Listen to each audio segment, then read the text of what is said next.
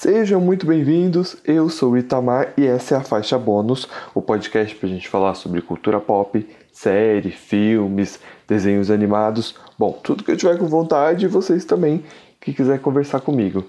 É, pode seguir a gente nas redes sociais, no caso, arroba podcastfbônus, para poder comentar sobre os episódios, dar sua opinião também e sugestões sobre temas e coisas que a gente pode conversar.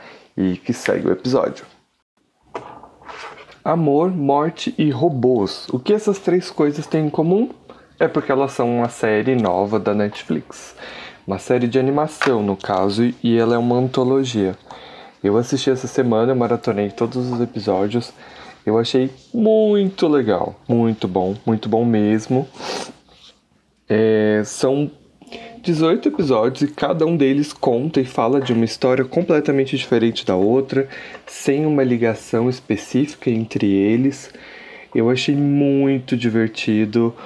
Uh, tem alguns que são bizarramente legais.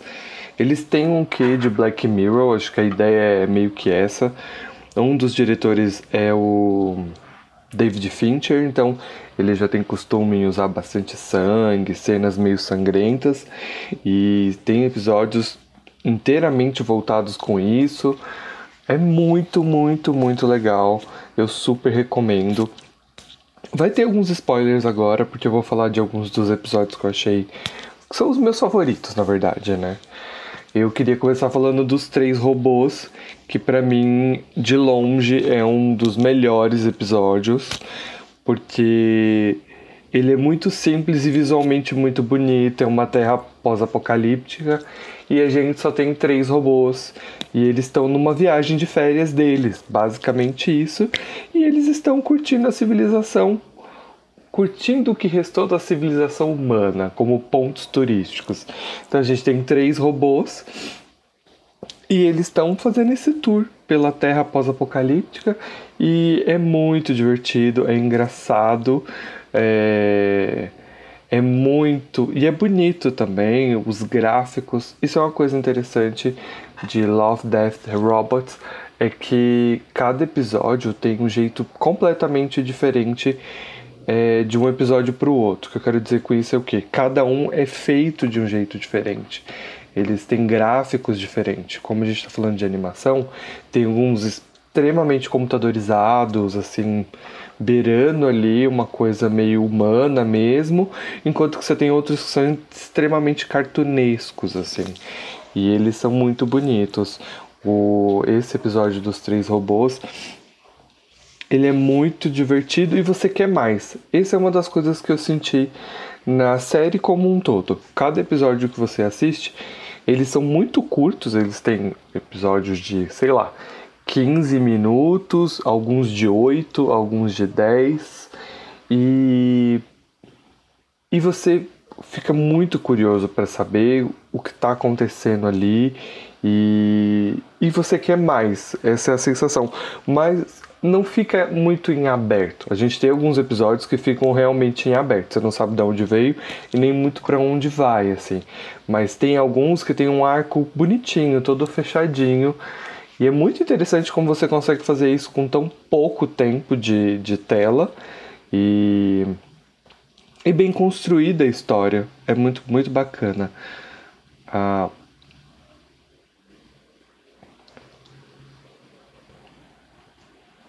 Uma coisa que é bem recorrente entre todas as histórias, e eu não sei exatamente o porquê, mas eu gostei bastante, é que mais de uma delas, a única coisa assim que, que eu, eu reparei, eu não sei se vocês já tiverem assistido, vocês me falam, mas é que gatos, gatos eventualmente aparecem em um episódio ou outro, em alguma circunstância que ou eles estão em evidência ou não. Eu achei isso muito interessante, muito muito bizarra, porque é uma ligação muito pequena, porque eles não se conversam entre eles, na minha opinião, né? Mas é uma coisa que aparece em os três robôs. Você tem um final bem bacana em que gatos têm uma certa importância. Eu não vou falar muito também porque eu não quero entregar todo o episódio em si, mas eu achei achei bem legal. O outro episódio que eu gostei bastante, eu tô falando eles em português, tá?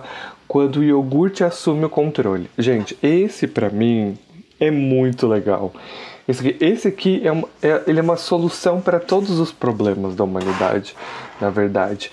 Basicamente, a premissa do episódio é que um iogurte, vamos dizer assim, é, meio mutante, acaba controlando o mundo e, e agora? Ele é quem está sobre o controle do mundo e, e quais são as consequências disso? É engraçado, é leve, é divertido.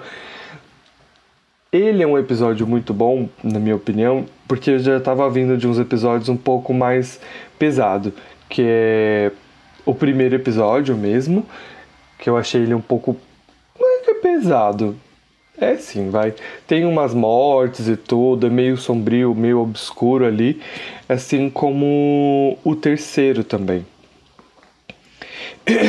e o quinto, o quarto e o quinto, todos eles estão muito sangrentos. E aí quando você chega nesse quando o iogurte assume o controle, ele ele é muito interessante e leve, ele não, não tanto nos traços, que são muito bonitos e simples assim, quanto na história, que é muito interessante também.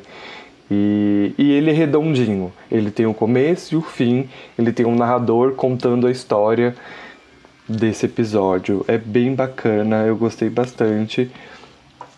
Se você já tiver assistido e também já tiver gostado desse episódio, vocês me contam porque tá entre os meus favoritos também, como eu falei. E a gente vai pro terceiro que eu mais gostei, que é o Boa Caçada.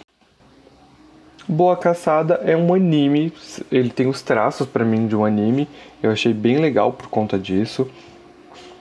Os, os personagens são muito bons, eles são muito carismáticos, tanto o protagonista quanto. Não sei se pode chamar de par romântico dele, mas eu gosto muito quando eles desenvolvem a história dos dois, assim, como elas vão se desenrolar. Porque o pai meio que está tentando dar um, mostrar uma lição pro filho e sobre esses, esse tipo de demônio e quanto eles uh, o estilo da época, como, como ele é visto, né? Ele é visto como algo negativo, então eles vão lá e matam. Aí tem um momento entre eles irem até o ninho dessa criatura, procurando tanto ela quanto alguma cria, e a gente tem um, um encontro entre filhos, entre o filho do demônio. É, não sei se falar demônio é a melhor palavra, eu esqueci o nome da personagem. Deixa eu ver. Pra mim ela lembra muito uma Kitsune, porque é uma raposa, tem o símbolo de uma raposa e tudo mais ela ele encontra um filhote, eles eles começam a dialogar do tipo quem tá certo e quem tá errado, né? Em que ponto de vista você tá? Isso é bem interessante para o crescimento do protagonista, porque mais para frente o pai dele morre e, e ele fala que o mundo está mudando e, e ele acha que o pai dele não se adaptaria nessas mudanças do mundo. E aí é como se fosse o fim da era feudal e o início da era moderna, vamos dizer assim. Os ingleses colonizaram e eles estão trazendo máquinas. E a história continua a se desenvolver, tanto do lado dele, do, do protagonista, e mostra muito sobre mudanças e adaptações, né? Como, como esse ser místico da natureza ela vai lidar com isso nessa era moderna e o próprio protagonista também, o como isso vai mudar e o que vai afetar. É uma história muito interessante também. Eu gostei, eu gostei que ela tem um começo, meio fim redondinho e é tão poucos minutos, mas é suficiente para fazer você se importar com os, os personagens. Foi o que eu achei bem interessante. Eu gostei muito do final, como termina também. E, de novo, também tá muito bonito a delicadeza dos traços do desenho. Tá, tá bem bacana, tá entre os meus favoritos também. E o próximo é o Noite da Pescaria. Esse para mim é um. Ele não é o mais no sense, mas ele tá ali na casa dos no sense, porque ele não tem muito. Ele não tem muita explicação das coisas que estão acontecendo. Ele não tem muitas explicações do que está acontecendo. Então, é, a gente sabe poucas informações que é passado, entregue pra gente ali, mas é, basicamente é um pai e um filho. Esse, no entanto, se eu não me engano, eu não sei se é o único, mas é um dos, é um dos episódios onde a gente não tem um nome de nenhum dos dois protagonistas. Eu tô ruim de memória hoje, mas isso eu tenho certeza. Porque quando a gente marca lá no, no TV Time, que a gente assistiu o episódio e tudo mais, eles são falados de homem velho ou e homem novo. Acho que não tem nome dos protagonistas. A gente sabe que eles são cacheiros viajantes. Eles estão num carro nos Estados Unidos, num deserto. E basicamente o carro quebra ali nesse deserto e eles têm que passar a noite. Que o mais velho, o pai dele, no caso eles falam de pai e filho ali, ele fala que eles têm que passar a noite ali no deserto e durante que durante o dia eles vão ter que caminhar até um posto mais próximo. E o que eu achei legal é que eu esperava uma coisa mais dark nesse episódio também. Uma coisa mais sangrenta, até porque deserto, Estados Unidos, se tem uma coisa que, que eles têm muito em comum, é que na maioria das vezes acaba resultando em um terror básico ali. E aqui não. Eles têm diálogos interessantes entre falando de quem é a culpa e quem não é. É uma coisa entre eles dois. E quando você já está no, no meiozinho ali do episódio, ele descamba para um para um lado totalmente meio místico, aonde o mais velho fala que todo aquele deserto um dia foi água, e ele fala como seria interessante que se os espíritos dos animais pudessem aparecer como os espíritos dos humanos podem. E resultante disso acontece exatamente o que ele falou. Então é visualmente muito bonito, mas a história não é muito explicativa. Tem algumas pequenas consequências e ela termina repentino, assim, não, não tem muito desfecho, não tem muita explicação. Claro, tem algumas questões ali entre eu acredito, pelo que eu senti, pelo que eu vi do episódio. Uma questão meio de, de liberdade, de escolhas que eles estão fazendo entre os dois. Mas não tem muita explicação, como eu disse. Você não sabe é, de onde eles estavam vindo e não sabe exatamente para onde eles vão. Eles eram dois cacheiros viajantes que estavam numa viagem, é tudo que você sabe. E no meio disso, eles têm uma experiência, sei lá. Uh, falar de fantasma, uma experiência, uma experiência mística, vamos dizer assim, e resulta na consequência de um dos personagens, mas de novo, não tem muita explicação. Você não sabe por que isso aconteceu. Eu também nem sei se isso é importante também pro episódio, o porquê aconteceu ou o que aconteceu depois. Ele é um episódio aberto e é muito bonito visualmente, como todos os episódios são. Eles têm uns traços muito legais aqui, muito divertidos. É, eu digo divertidos assim, eles são coloridos, eles são intensos. Tem umas coisas em neon, brilhantes. Os traços, eu não sou muito especialista para falar nisso, mas é muito bonito. Desde o, dos episódios que a gente estava vindo até o que veio agora, os traços são beirando cartunesco, mas eles, eles têm um brilho, umas cores fortes. É muito bacana por conta disso. É Zima Blue, é, ou Zima Azul, de longe é um dos episódios que mais cabeça, vamos chamar assim. E é interessante que você não está muito esperando por isso, pelo menos eu não estava muito esperando por isso quando eu cheguei nele. Ele tem uma premissa. O episódio começa muito assim, falando sobre um artista e sobre sua obra. E, e a busca dessa obra e, e, e o que isso resulta na existência dele. Nessa busca que ele tem por não só aperfeiçoamento, mas como uma busca pessoal por objetivos que ele transforma isso da vida dele. Eu achei muito legal por conta disso. Também, de novo, é um episódio muito bonito. As cores, o azul Zima é, é uma cor que se torna nome do próprio artista, quer dizer, é uma cor que recebe o nome do próprio artista e o quanto ele coloca essa cor nas suas obras. Ele é bonito, ele também tem começo, meio e fim. a narrativa dele é muito boa. A gente é apresentado por ele através de uma jornalista que é convidada por ele para contar a sua história. E o diferencial aqui tá na busca do, desse personagem pelo autoconhecimento e por questões dele mesmo, de sobre o universo e tudo mais e como ele encontra essa essa resposta que eu acho que é a parte mais legal do episódio. É como ele descobre isso e ele mostra isso para você. E quando você entende isso é muito bacana. É muito bacana ver ele ele pela busca de todo esse conhecimento ele abrir esse esse ciclo, né? E ele encerrar ele como um todo é, e ele estar satisfeito como isso, com, com tudo que ele encontrou e as respostas que ele tem e da onde ele veio para onde ele vai. Aqui é bem contrário ao episódio anterior. A gente tem começo, meio e fim da história e, e ele tem uma conclusão filosófica muito bonita, é muito, é muito bacana isso. De novo, os traços do desenho são lindos também.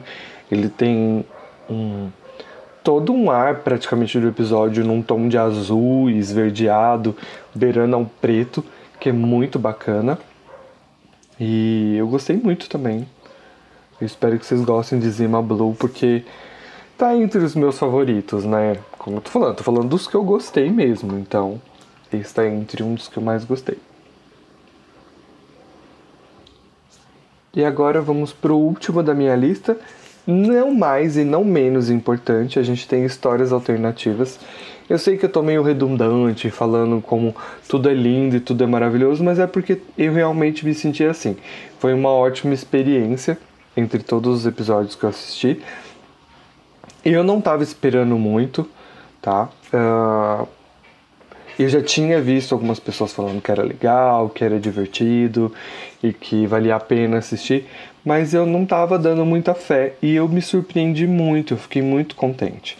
E histórias alternativas é muito legal. Ele é um episódio muito divertido, porque assim, a premissa dele é que você. É... Como é que eu posso explicar? Você pode fazer escolhas, vamos dizer assim. Não que nós vamos fazer escolhas, mas é que você pode mudar a linha do tempo e mudar algumas coisas e ver as consequências disso. Basicamente, a história mostra assim: ela dá seis probabilidades de seis coisas diferentes que poderia ter mudado o mundo, vamos dizer assim. E a história vai justamente para uma coisa que normalmente todo mundo teria feito, que é matar Hitler. Então, são seis formas alternativas de matar Hitler e como elas resultariam no final, com o que isso mudaria no mundo como um todo. E cara, é muito legal. É uma coisa meio meme assim, tem uns memes muito bons que o próprio episódio te dá. Como em uma das linhas alternativas ela consegue destruir toda toda. É uma simulação, tá? Então ela consegue destruir, tipo, toda. É toda a vida, é toda, é toda a vida consciente do universo por mudar um. por mudar uma forma que Hitler morreu. É muito divertido. É, é legal também você ver que ao longo dessas linhas, é, dessas linhas, linhas temporais, vamos chamar assim, quem foram os primeiros a pisar na Lua por conta disso. E a gente tem assim: o primeiro é um alemão e o último é uma Lula. Então já dá para você ter mais ou menos uma ideia de o quão, quão absurdo o episódio vai. Mas é muito bacana. É, de novo também, é, é engraçado, é muito engraçado você ver Hitler sofrendo, vamos dizer assim, mas é fofo os traços, o jeito do desenho é fofo. E aqui a gente tem uma história narrada também. Ela está contando pra gente como, como funcionaria é, essa, essa simulação. É bem bacana, vale super a pena assistir. Tá entre os meus favoritos, sem sombra de dúvida alguma. É... De novo, é um episódio em que eu já tinha vindo de vários episódios mais é, violentos e tudo, e eu não tava esperando de novo uma coisa mais leve. E assim, são 18 episódios, e eu tô numerando. o quê? Seis episódios? Quer dizer que eu não gostei de todos os outros? Não, eu gostei. Mas nem todos eles ficam entre os meus favoritos, mas eu vou fazer umas menções honrosas a todos eles. Eu acho que o primeiro ele entrega bem o que a gente vai encontrar no resto da temporada. Basicamente, o primeiro ele ele é uma história que envolve robôs, tem um, não diria que amor, mas tem um romance e tem robôs. Então, ele entrega muito o que a gente vai encontrar. E por ser um dos episódios grandes, eu esperava um pouco mais. Então não foi o episódio que me ganhou de verdade, assim. O episódio que me ganha mesmo é o que vem em sequência, que é os três robôs. Depois disso a gente tem o terceiro episódio, e que é a testemunha. Eu basicamente não gostei muito desse. E eu também não posso falar muito, porque apesar dele ter 12 minutos, se eu entregar qualquer coisa da história, eu vou entregar o episódio em todo. E por mais que eu esteja dando spoiler, eu também não quero tirar a experiência de cada um.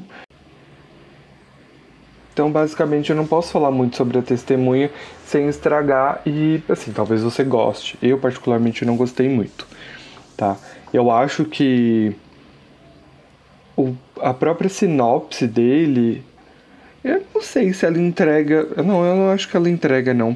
Mas a sinopse que tá lá já é suficiente para não estragar. Depois disso, a gente tem proteção contra alienígenas. Esse, eu não sei se é porque eu vim. Eu já tava né, na sequência, porque eu maratonei tudo. Eu vim da testemunha, eu não sei se isso influenciou ou não, mas eu não gostei muito Primeiro, por causa dos traços, ele foge bastante de tudo, de todos os outros. E não, mas o que me incomodou mais foi um pouco na história, assim. Basicamente, a premissa é que eles são fazendeiros, eles estão cuidando de suas fazendas, porém, aliens aparecem lá. E como resultado disso, eles têm que defender o seu lar. Mas a história não conta muito o que aconteceu e nem explica muito o que vai acontecer depois. E apesar de eu ter falado sobre isso e eu ter gostado, por exemplo, da noite da pescaria, aqui eu já não curti muito. Talvez não seja um episódio que. Talvez seja mais eu do que o episódio em si. Mas como eu disse, não tem nenhum episódio ruim, ruim, ruim de verdade. Existem os melhores e os que eu acho os não tão bons. Depois disso a gente tem Sugadores de Alma. Eu adoro uma boa história de vampiros, tá? E é o que a gente tem aqui. A gente tem uma história de vampiros. Simples e básico. E aqui aparece gatos de novo, que é um, é um detalhe importante e interessante também da história que eu curti bastante. Depois disso a gente tem. Uh, eu tô pulando os que eu já que eu já comentei, tá? Tem Para Além da Fenda de Áquila. Esse, os efeitos gráficos são muito, muito, muito, muito bons. É, é impressionante, assim. É um gráfico a nível de videogame. Eu achei muito legal, muito bacana. Uma coisa que eu não comentei é que assim, o, a série toda é para maiores de 18. Então tem cenas é, de sexo e muita violência em praticamente todos eles. E aqui a gente também tem um pouco disso. E tem um plot twist no final que eu basicamente já estava esperando. Ah, não é que eu sou fodão, mas é que eu, eu, eu já meio que presumi pelas coisas que estavam acontecendo, mas os efeitos visuais realmente são incríveis aqui e, e, e é bem bacana. Também não vou falar muito porque não vou entregar a história. O lixão, de longe para mim é o episódio que eu menos gostei. Eu achei que cara, não curti. Eu não gostei da ideia do episódio, não gostei, não gostei de nada nele. Assim, os, o desenho tá muito bem feito, tá? É uma animação gráfica, eu acho. Eu não sou muito especialista para falar sobre, sobre isso, mas tá bonito visualmente, mas eu não curti, eu não gostei da ideia do lixão. Cara, esse é o episódio de longe que eu menos gostei. Claro, tem coisas muito ruins por aí então não é a pior coisa do mundo, mas entre todos os que eu tava vendo, assim, e todos que eu vi depois, é... eu não consegui gostar e quanto mais eu penso nele, menos eu gosto. Depois a gente tem os metamorfos. O que seria? O que aconteceria? Esse episódio é isso. O que aconteceria se existissem, existissem lobisomens e eles se alistassem no exército americano? É isso. Essa é a premissa do episódio e eu não vou falar mais nada sobre, tá? Depois disso tem a ajudinha, que é, um, é basicamente um episódio sobre. Acho que é Interestelar, que acho que é com Sandra Bullock. Eu acho que é. É basicamente isso. Mas eu gostei de como ele se desenvolve e ele se resolve. Também não vou falar muito para não dar nenhum tipo de spoiler a mais, mas eu curti bastante. Eu curti, não tá entre os meus favoritos? Não, não tá. Mas ele também não é ruim. Depois a gente tem número 13, número da sorte. Esse é uma história sobre uma piloto e sua nave. Mas também é o interessante dessa série também é que os episódios, como eles, eles não te. Muitas vezes ele não te dá muita explicação do que está acontecendo, então parece que eles são só trechos de, de uma grande história. Que alguém foi lá e tirou um. Ó, oh, vou tirar um trecho desse filme e vou te apresentar. Ele não chega a ser um trailer, longe disso, mas é como se ele tivesse recortado um pedaço de uma história e te mostrado. 13 número da sorte, ele tem uma história muito interessante, mas você também não tem mais informações sobre o que está se passando. Que isso é uma das coisas que incomoda e que te deixa curioso ao mesmo tempo. Eu acho que a ideia talvez seja essa.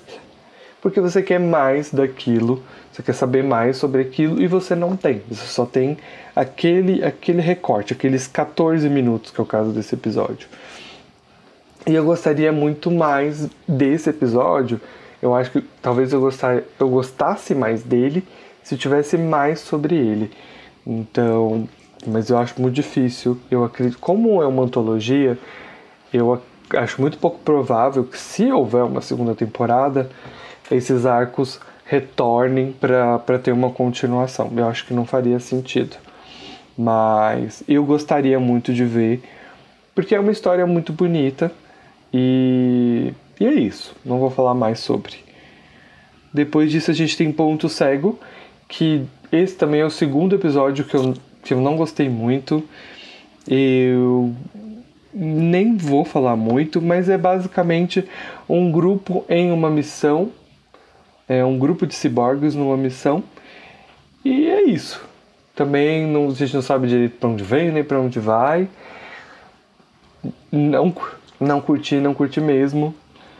É ruim, não chega a ser ruim, mas não curti. Foram os oito minutos que passaram mais rápidos para mim, assim, eu não. E eu não me importei muito com isso. E depois disso a gente tem a Era do Gelo. Aqui, eu. Sabe que eu esperava mais do episódio. Quando a gente começa o episódio, é, primeiro que você tem dois. É é a primeiro e único episódio em que você tem dois atores contracenando e a gente vai ter um, uma, A gente vai ter uma coisa de animação, vamos dizer assim. Existe uma animação que vai acontecer ao longo do episódio e mas você tem atores contracenando. E quando o episódio começou e eles começaram a dialogar e tudo, basicamente eles dois se mudaram para uma casa nova e junto com essa casa tinha uma geladeira antiga. Eu esperava algo assim que fosse tipo explodir a cabeça numa explicação e tudo mais. E não, é bonito, é bonito porque a gente tem dentro desse congelador, tá? Eu vou dar uns spoilers aqui, tá? Dentro do congelador você tem uma civilização que está morando lá dentro e eles ficam de telespectadores, eles ficam assistindo elas evoluírem, caírem, no caso, quando eles estão em guerra. Essa parte é a, mais legalzinha, assim, quando, quando a humanidade dá errado, vamos dizer assim. E, e eu acho que tem uma metáfora meio de Deus ali, tudo entre obra e criação que quando começa a dar errado, tipo, eles simplesmente fecham a geladeira e param e pensam, nossa, e aí, será que já acabou? Será que já deu? Será que será que eles já evoluíram? Mas eu esperava mais do episódio e, e me decepcionou um pouco. Essa é a verdade. E o último episódio, que é Guerra Secreta. Guerra Secreta, do mesmo jeito que o primeiro serviu para te para te introduzir a história e mostrar, olha só, olha só essa série, olha do que a gente está falando, fica aqui que a gente vai ter episódios. A gente vai ter episódios bons. Guerra Secreta ele encerra. Ele é um episódio de encerramento, de sacrifícios. E é muito bonito. Ele tem uma história de guerra, tem uma coisa meio demoníaca ali junto e tudo mais, mas ele mostra sobre terrores da guerra e os sacrifícios que são feitos. É um episódio mais compridinho também, de 16 minutos. E, cara, ele serve muito para isso, para encerrar, para fechar tudo. Ele não estou dizendo que é uma explicação para tudo que a gente viu, como eu disse, é uma antologia. Então, nenhum episódio tem obrigação de falar sobre o outro e isso não acontece, então você não pode esperar por isso. Cada história começa e termina ali. E como eu falei, eles são alguns deles têm começo, meio e fim, eles são narrados e tem alguns que não, que eles são só um recorte de alguma coisa que está acontecendo e você tem que absorver isso de algum jeito. E a Guerra Secreta é basicamente isso. Ele, a gente sabe que eles estão numa guerra e que coisas foram feitas em prol da guerra e agora esses soldados estão lidando com isso. E não chega ao ponto de você conseguir se afeiçoar, pelo menos eu não, de conseguir me afeiçoar a algum personagem para quando tem uma perda de algum dele, ela, ela doa quando isso acontece. Mas eu achei bonito. É, é um outro episódio falando de guerra e, e os resultados disso. É bem bacana, é uma ótima forma de encerrar não é o melhor episódio para mim, como eu disse, não entrou na minha lista de melhores episódios, mas é um bom episódio. Vindo de A Era do Gelo e Ponto Cego, que esses dois esses dois eu não gostei mesmo, esse é um bom episódio para se encerrar. E é isso. Eu gostaria de saber de vocês o que vocês acharam de Amor, Morte e Robôs, ou Love, Death, Robots. E manda mensagem no Twitter para mim, arroba podcastfbônus e a gente se vê lá.